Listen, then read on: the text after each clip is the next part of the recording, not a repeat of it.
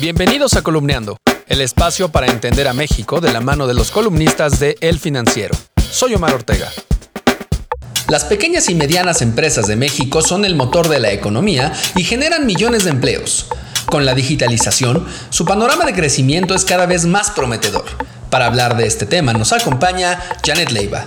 ¿Por qué consideras, como titulas en tu columna, que las pymes son la salvación de las grandes empresas?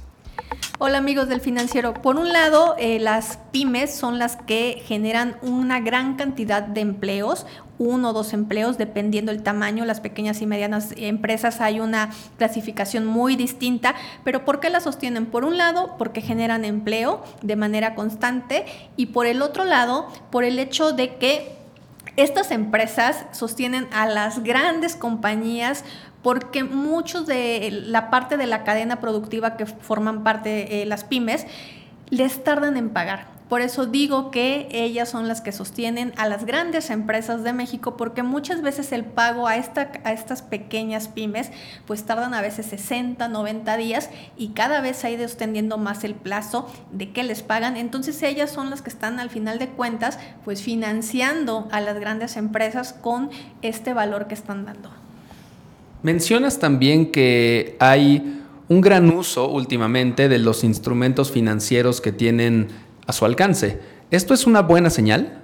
Sin duda, esto yo creo es una de las mejores señales. Eh, he tenido la oportunidad de estar eh, cubriendo el sector financiero durante muchos años y en el último estudio que presentó esta semana Visa daba datos bien interesantes. Por ejemplo, el 90% ya de las pymes cuenta con al menos con un producto financiero personal y un 89% posee al menos un producto financiero empresarial siendo la cuenta corriente lo que más usan las pymes mexicanas.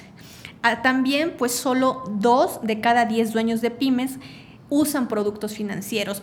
Estamos viendo ahí una gran diferencia. Por un lado, un 90% ya tiene algún tipo de producto, pero al momento de utilizarlo, pues siguen siendo todavía pocos los que tienen acceso principalmente al financiamiento. ¿Por qué? Porque una de las grandes problemas es el hecho de que deben de cumplir una gran cantidad de requisitos, tener dos años en operación, que es el estándar, por ejemplo, tener eh, estados contables, lo cual es dificultad. Pero sí hay un gran avance porque cada vez más pymes tienen, ya sea de manera personal o como pequeña empresa, un producto financiero y esto no sucedía en el pasado.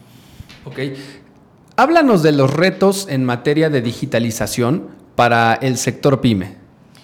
Eso también ya se está viendo un gran avance porque eh, según esta encuesta que realizaba Visa, no solamente en México, sino toda en América Latina, estos datos solamente son para México, el 83% de las pymes utiliza ya la banca online y un 46% la aplicación móvil.